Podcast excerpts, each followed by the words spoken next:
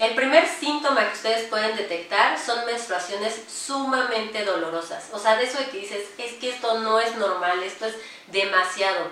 Te recomendaría ir a revisión luego, luego. No te dopes de pastillas, no te metas no sé cuántos ibuprofenos, porque lo único que vas a hacer es sesgar la enfermedad y lamentablemente la endometriosis no tiene cura actualmente. Esperemos que en algún momento pueda llegar a tener cura, pero actualmente no existe esa cura. Pero lo que sí puedes hacer es, como cualquier otra enfermedad crónica, como la diabetes, puedes mejorar la calidad de vida de la mujer.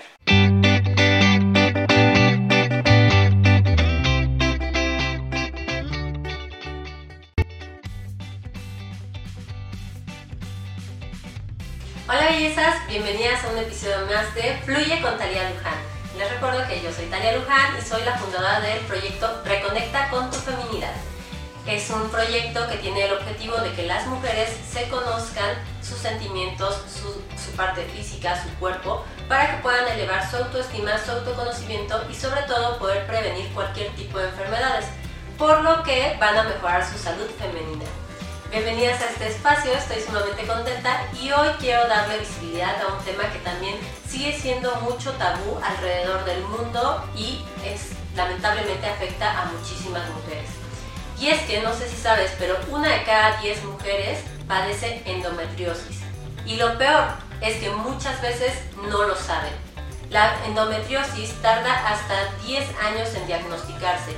Y básicamente es porque precisamente es un tabú y tenemos la falsa creencia de que la menstruación debe ser sumamente dolorosa, que te tienes que caer de los cólicos, que te tiene que imposibilitar Justamente la endometriosis son algunos de los síntomas que más adelante les platicaré a detalle.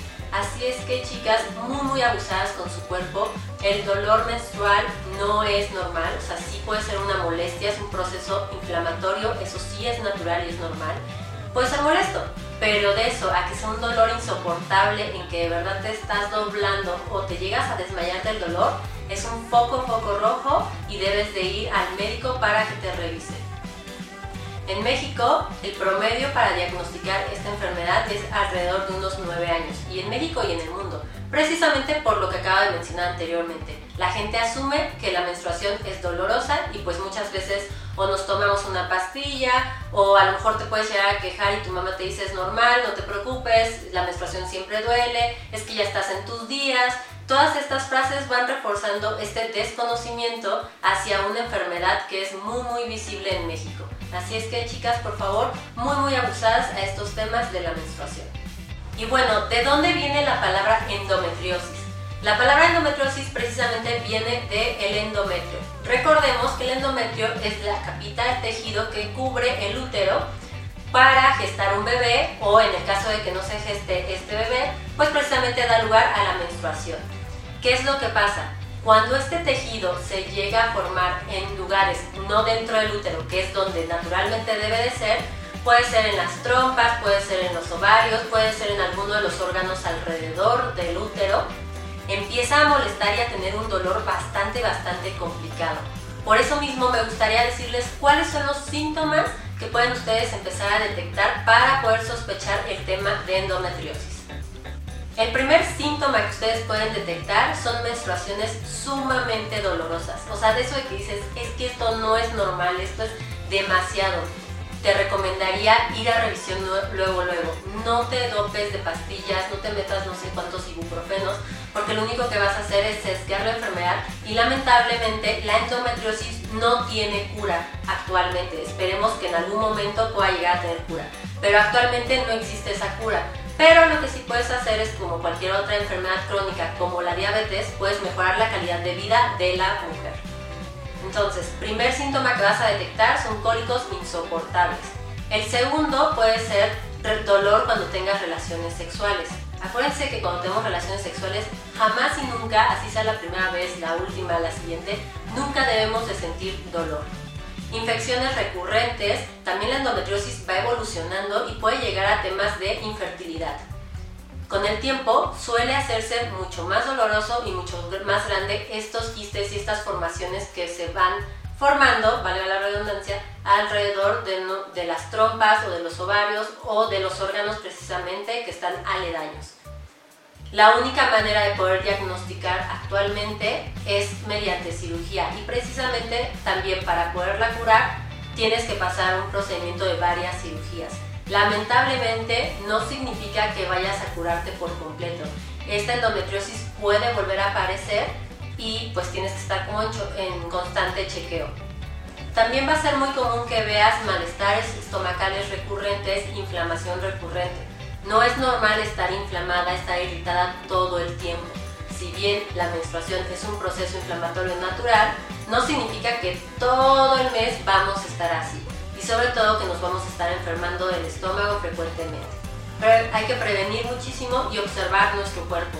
Recuerden que nosotras somos las únicas que lo conocemos de verdad y cualquier cosa que salte o que cambie podremos detectarlo si estamos al pendiente. Hay que empezar a bajar un poco el ritmo porque muchas veces pasa que estamos tan aceleradas que ni cuenta te das. O hay gente que se acostumbra a este tipo de enfermedades, a vivir con infecciones y con enfermedades todo el tiempo, asumiendo que es normal sentirse incómoda o sentir dolor toda su vida.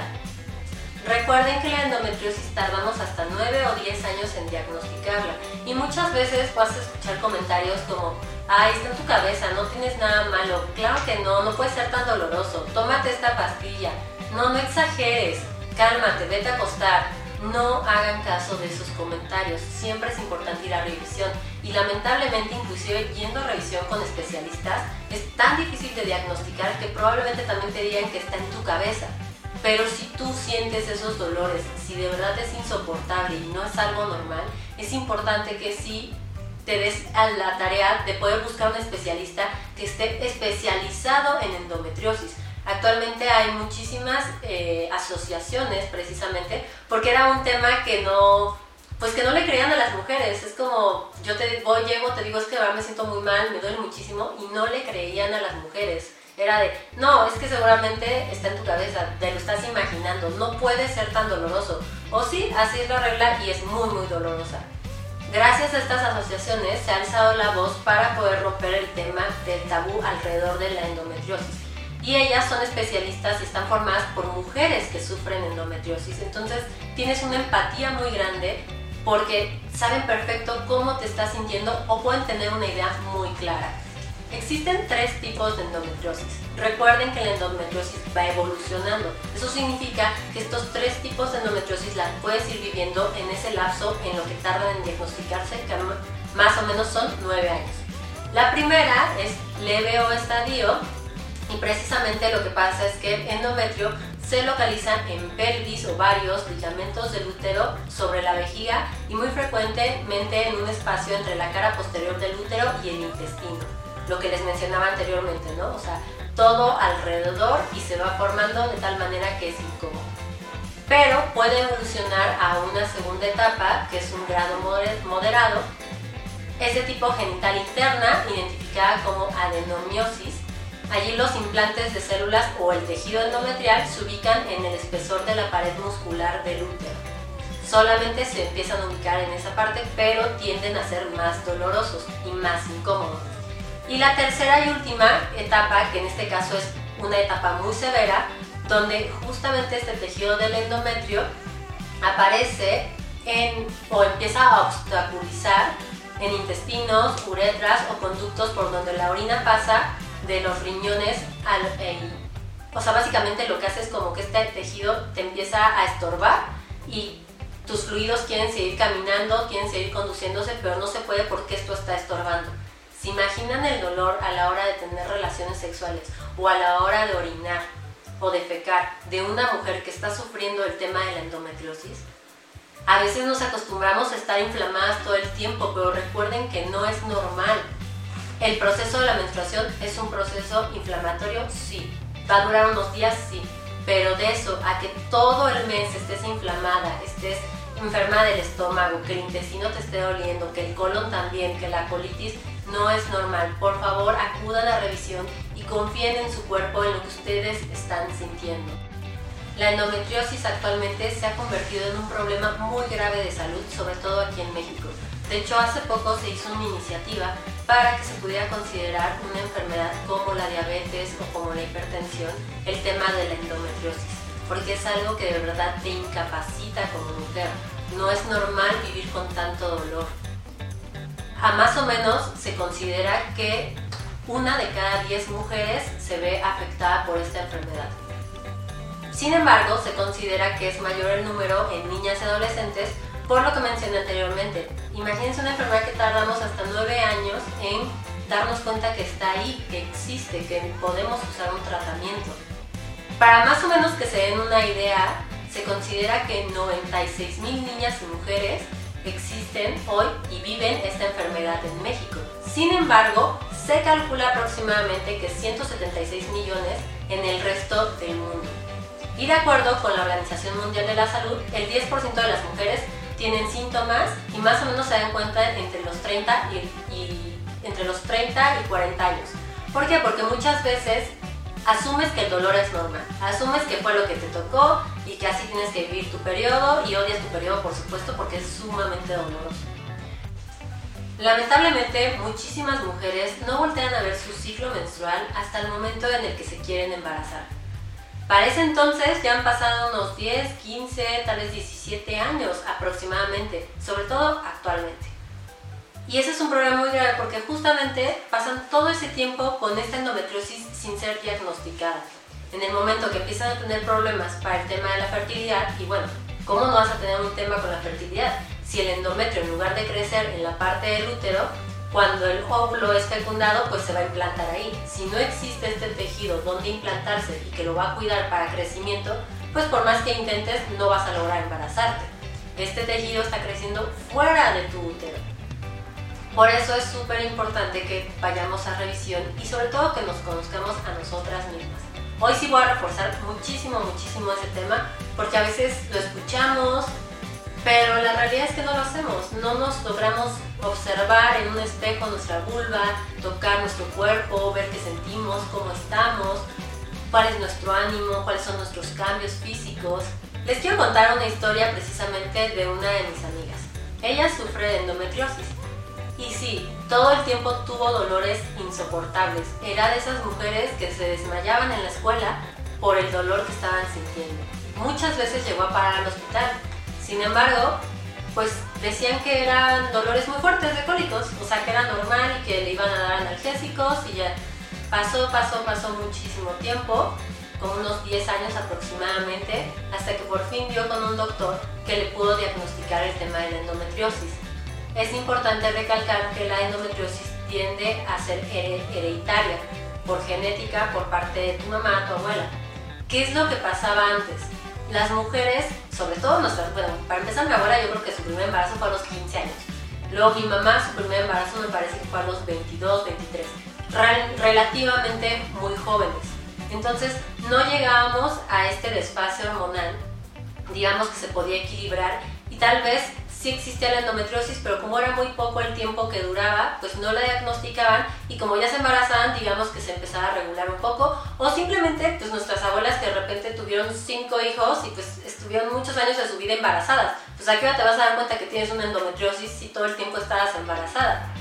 Lo que pasa actualmente es que las mujeres, por el mismo tema de que estamos estudiando, estamos creando proyectos, estamos saliendo de casa, ya no nada más es un tema de que estoy enfocada a la fertilidad o a crear vida, sino también aprovecho toda esa energía creativa para mis sueños, para mis metas, pues vamos desfasando el tiempo. Actualmente en promedio las mujeres se están embarazando entre los 27 y los 33 años. Eso significa que entonces sí tienes como 15 años tu periodo de manera regular y se pueden manifestar este tipo de enfermedades como la endometriosis y sobre todo se pueden detectar. Pues básicamente eso fue lo que le pasó a mi amiga. Después de 10 años la pudieron diagnosticar. Por supuesto que muchas veces uno habla del tema de fertilidad y dices, bueno, pues ahorita no quiero hijos, tal vez mañana, pero siempre tienes como esa seguridad de de que vas a ser, o sea, de que eres fértil, de que vas a poder tener hijos, ¿no? En el momento que tú lo decidas, si es que lo decides algún día, dices, ah, perfecto, voy a poder tener hijos. Pero ¿qué pasa cuando empiezas a detectar este tipo de enfermedades? Endometriosis, síndrome ovario poliquístico o simplemente de repente te das cuenta que no logras embarazarte. Y después de hacer estudios tanto al papá como a la mamá, pues te das cuenta que probablemente eres tú y no necesariamente el hombre, o son los dos, dependiendo.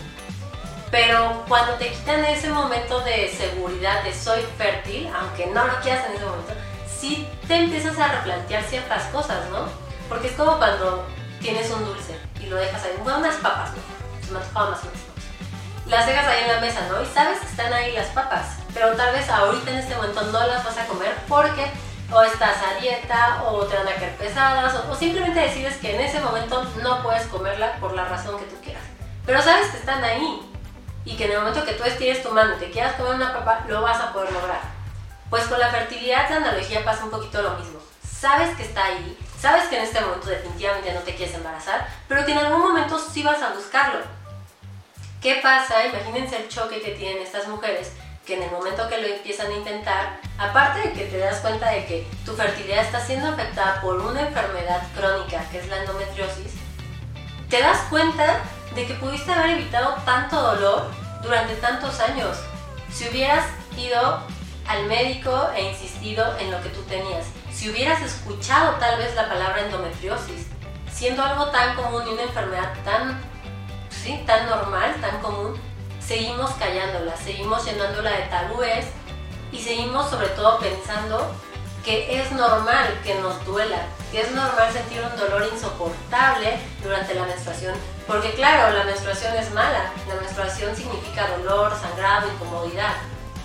Sin embargo, la menstruación justamente lo que te está indicando es la salud que tiene la mujer mes a mes. Es el mayor indicador de salud que podemos tener.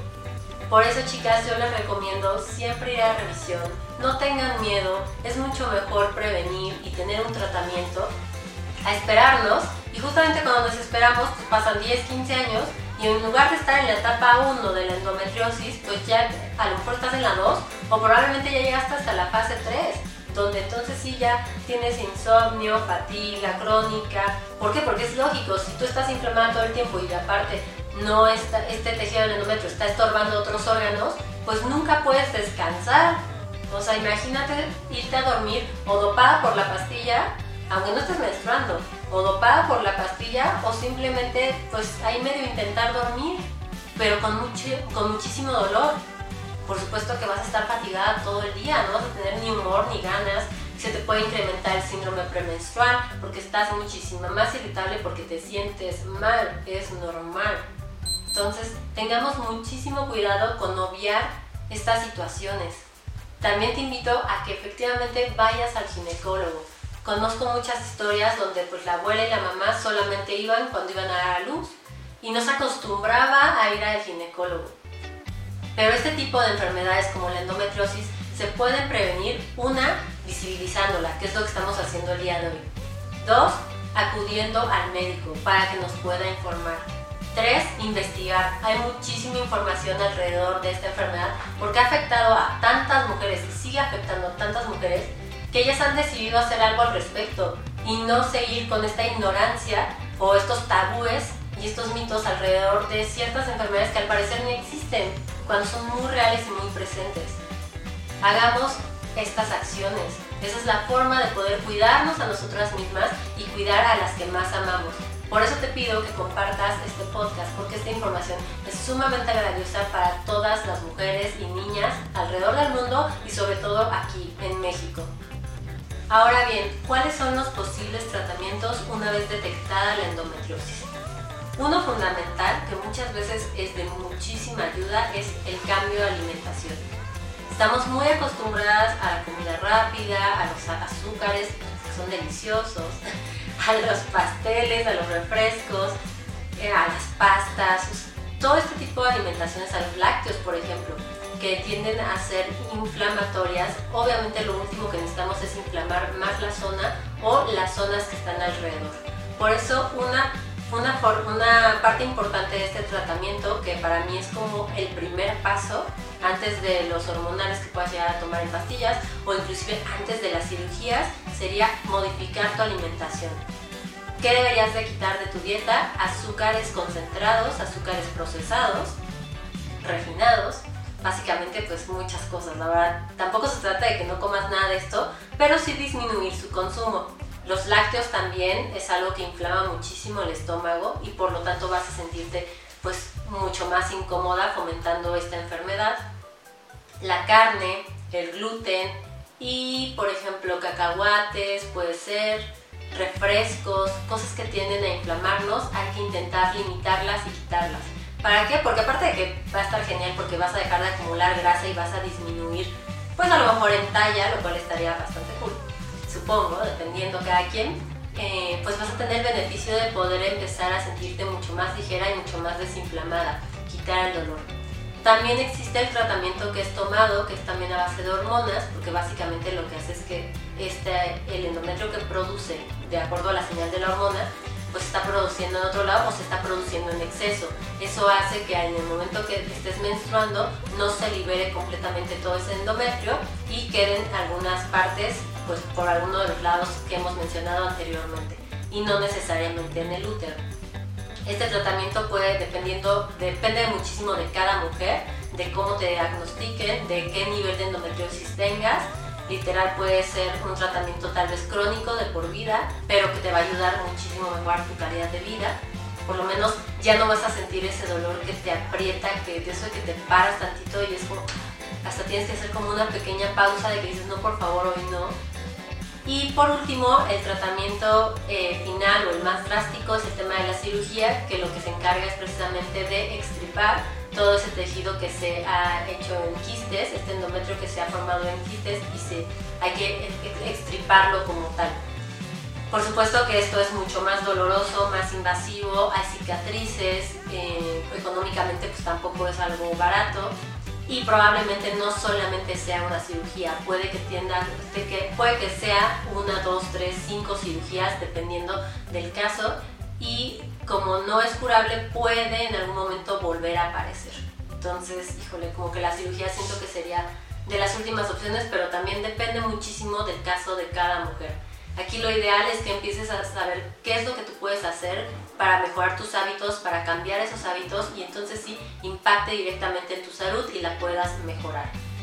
Mm, muchas veces también pasa que como no sabemos esta enfermedad estamos inflamadas todo el tiempo y asumimos que es normal estar inflamada todo todo el tiempo. Retomando un poquito lo que les comentaba hace rato de la ley que se colocó precisamente para que la endometriosis fuera tomada en cuenta como enfermedad crónica en la Ley Federal del Trabajo. Porque muchas veces pasa que las mujeres, pues, no importa, ¿no? Somos súper poderosas y nos topamos, nos echamos la pastilla, aunque sientas el dolor en la mañana y te vas a trabajar. Y pues claro, por supuesto que no puedes estar faltando una vez al mes, y ni siquiera uno, tal vez uno, dos o tres días al mes en tu trabajo, porque pues no te lo van a permitir y menos por un tema de que estás menstruando. Sin embargo, en 2017 se hizo esta petición para que se pudiera considerar cualquier nivel de endometriosis como un tema de diabetes, como una enfermedad crónica y que la ley federal del trabajo sí pudiera, ahora sí que puedas faltar bajo ese argumento, ¿no? De que de verdad estás muy incómoda. Hay mujeres que no pueden caminar, que no pueden estar sentadas y muchas veces en las oficinas estamos muchísimo tiempo sentadas. la posición no te ayuda para nada, al contrario, estás inflamada, te sientas y aplastas muchísimo más tus órganos. Imagínense el dolor que puede sentir esa mujer y que tienes que estar ahí unas 8 horas y estar trabajando y ser eficiente y te estás topando y dopando simplemente estás como tapando un poco esos síntomas, pero sigues incómoda. Esperemos que este cambio a esta ley en general, que se implemente esta ley para que las mujeres que sufren endometriosis en alguno de los niveles, pues puedan tener la confianza de decir, ¿sabes qué? Voy a hacer home office. O sea, no, tal vez no voy a estar al 100%, pero voy a poder trabajar desde casa, no necesito salir de aquí, porque en este momento de verdad me siento muy mal y no verlo desde el lado negativo o desde es que está débil o es que ya está menstruando o ya está en sus días, como normalmente dicen, sino más bien comprender y ser empático hacia lo que siente el dolor crónico e insoportable que siente una mujer que sufre endometriosis.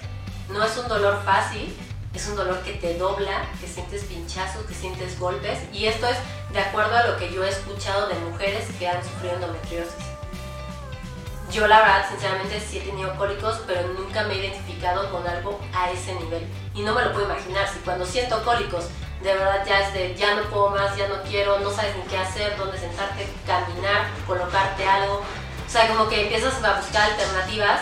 Imagínense estas mujeres que ese dolor puede ser cinco veces más, diez veces más, no lo sé. Eso es un poco de lo que a mí me han compartido y de lo que me han descrito. Que sí, te incapacita pues no puedes concentrar, no puedes ser eficiente ni en el tema de la escuela ni en el tema del trabajo porque estás incómoda, te sientes muy mal. En cambio, si pudieran estar en su casa o inclusive pudieran descansar tal vez el primer día que normalmente tendemos a tener días más abundantes de flujo, probablemente ese día podría ser mucho mejor para ella y ser mucho más eficiente los siguientes días. ¿Ustedes qué opinan, chicas? ¿Les ha pasado? ¿Se sienten identificadas con alguna de estas descripciones que he mencionado anteriormente? ¿Han podido detectar en su cuerpo alguna anomalía, algún síntoma de los que mencionamos? es importante que puedan pausar y que puedan empezar a conectar con su cuerpo, porque la prevención es lo único que nos va a salvar de este tipo de enfermedades crónicas, que no se siga desenvolviendo, que no siga avanzando, que no llegue el momento a que nuestra fertilidad esté en juego y que nuestra calidad de vida cada día se vaya lastimando, se vaya mermando. Imagínense estar con ese dolor, es que no nada más de pensarlo, de verdad, siento muy feo por esas mujeres. También me gustaría contarles que existe una doctora, déjenme buscar el nombre, Cecil Real, justamente ella es especialista en el tema de endometriosis y está buscando generar una prueba para poder diagnosticar la endometriosis simplemente con, eh, con la sangre, o sea que puedas extraer sangre de la mujer y entonces ya no sea necesario abrirla para entonces sí darte cuenta que tiene endometriosis o que pase por todo este martirio durante años para que lleguen a la conclusión de que efectivamente es endometriosis. Ella está desarrollando esta tecnología, lleva desde 2016, si no me equivoco, y ella es, ella es francesa, entonces como que le gusta mucho alzar la voz alrededor de la endometriosis porque si bien ella no la ha sufrido, tiene muchas amigas que sí, y pues como les decía en, en un inicio, las tiraban de locas, de que simplemente estaban exagerando y ella poderse dar cuenta de lo complicado que es la endometriosis. De hecho, hay una texto buenísima pueden encontrar en YouTube, se las voy a dejar abajo la liga para que puedan complementar esta información. Está súper práctica, creo que dura 10 minutos, es súper cortita, pero es como muy precisa y muy, muy, eh, está, o sea, está bien dirigida y te comenta sobre la endometriosis lo que necesitas saber para poder prevenirla y para poder apoyarla a ella, para poder desarrollar precisamente esta, esta prueba, ¿no?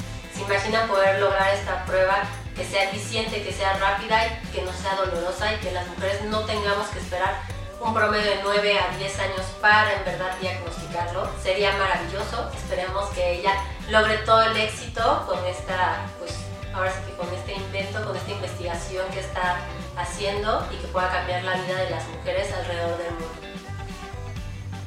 Bellezas dentro de la página Endometriosis México van a encontrar una iniciativa que a mi parecer es bastante valiosa porque el tema de la endometriosis precisamente es que se manifiesta de manera diferente en cada mujer y es importante poder tener conocimiento de ella para poder estudiarla y de esta manera precisamente podamos generar, bueno, los científicos, los médicos puedan generar una cura o un tratamiento alternativo que sea eficiente. Justamente en esta página a poder encontrar que el Instituto Nacional de Perinatología y la doctora Jennifer Mier Cabrera van están haciendo un estudio, una investigación a favor de las mujeres con endometriosis y la asociación justamente les va a poder ayudar a contactarlos. Pueden ingresar mientras sean mayores de edad, o sea, a partir de los 18 años, y lo que ellos quieren estudiar es la descripción de calidad de vida en mujeres adultas con endometriosis. El objetivo, cito, de este proyecto es conocer cómo es la calidad de vida de las mujeres adultas con endometriosis, así como las diferencias características epidemiológicas, sociodemográficas, sintomatológicas, médicas, gineco-obstétricas, farmacológicas y personales, así como estilo de vida presentes en las mujeres mexicanas que la padecen. Básicamente es conocer a la mujer que está sufriendo esta endometriosis, cuáles son sus características, cuál es su tipo de alimentación, sus hábitos, cuáles son las molestias que, que puedan describir estos dolores y cómo es que esta enfermedad va mermando su, su calidad de vida día con día. Por eso les invito a que si ustedes son una mujer que sufre endometriosis, que sí puedan ingresar a este estudio, eh, creo que es algo que va a poder generar un cambio. Y pues bueno, bellezas, vámonos a nuestra sección de Rompe el Tabú. Y bueno, esta, esta está muy, curiosa, este tabú que se cree. Muchas veces existe una cirugía plástica que está enfocada para la vulva en la mujer y la vagina. Como ustedes sabrán, la vagina es un músculo. Esto significa que tiene el poder de expandirse y retraerse o contraerse, sobre todo cuando vamos a dar a luz por parto natural. Hay, existe una falsa creencia, un tabú, que si ya no tienes la vagina como cuando eras pequeña, pues a lo mejor ya no aprietas tanto, ¿no? A lo mejor el placer del hombre se ve mermado. Pues déjenme decirles que esto es absolutamente falso. Como les acabo de mencionar, nuestra vagina es un músculo y eso implica que podemos ejercitarlo y para eso está hecho precisamente, para que se pueda dilatar y contraer. Así es que, que no les metan esas ideas raras de, que ya no aprietas, oye, pues a lo mejor tú ya no sabes hacerlo, ¿no? Nunca has sabido, ¿cómo quieres que te explique? Nunca permitan que les digan ese tipo de frases porque inclusive eso también es violencia. Y nuestro segundo tabú tiene que ver con que no podemos comer pepino durante nuestro periodo. Pues bueno, no es que no puedas como tal comer pepino. Lo que pasa es que el pepino en general tiende a caer pesado el estómago. Eso significa que va a inflamar tu estómago. Vas a sentir un poco de molestia y si tu útero también está inflamado por el tema de la menstruación, pues imagínense dos órganos peleándose por el mismo espacio inflamados, pues vas a estar mucho más incómoda. Entonces, no es un tema de que no podamos comer pepino, es un tema de que vas a estar más incómoda. Entonces, pues tú pones una balanza, a lo mejor no es necesario comer el pepino con limón y chile en ese momento, a lo mejor te esperas unos días y ya está, lo disfrutas mucho más. Y por último, me gustaría agradecerles enormemente a todas las bellezas y a todas las chicas que participaron en nuestra colecta de toallas. Como saben, subí, un video de, esta colecta distribuyendo más bien este producto a mujeres y niñas en situación de calle. Por eso les quiero agradecer muchísimo porque en marzo fue algo bastante especial para mí poder compartir un poquito con estas mujeres que estuvieran más tranquilas en cuanto a sus necesidades básicas como es el tema de la menstruación. Y también me acuerdo perfecto que en ese momento se aprobó la ley en Michoacán de poder otorgar productos de higiene femenina gratuita este, a mujeres en general. Me acuerdo perfecto que una chica, una de mis bellezas, me escribió y me dijo, ay, qué maravilla, yo soy de Michoacán y en mi familia somos cuatro mujeres. Imagínate el gasto que implica tener que comprar toallas, toallas femeninas o tampones para estas mujeres, o sea, cuatro mujeres y cada una sangra una vez al mes, varios días. Por supuesto que aplaudimos muchísimo esa ley en Michoacán. Estoy, yo me estaba muy muy contenta, me acuerdo perfecto y me gustaría recalcar este punto porque quiero agradecerles el que pudieran ustedes cooperar para minimizar la pobreza menstrual. Muchísimas gracias. También les recuerdo que tenemos nuestra liga de dudas, de preguntas y respuestas. Y precisamente ahorita voy a ingresar a ella para ver cuáles son las dudas que están teniendo. Vámonos con la primera pregunta.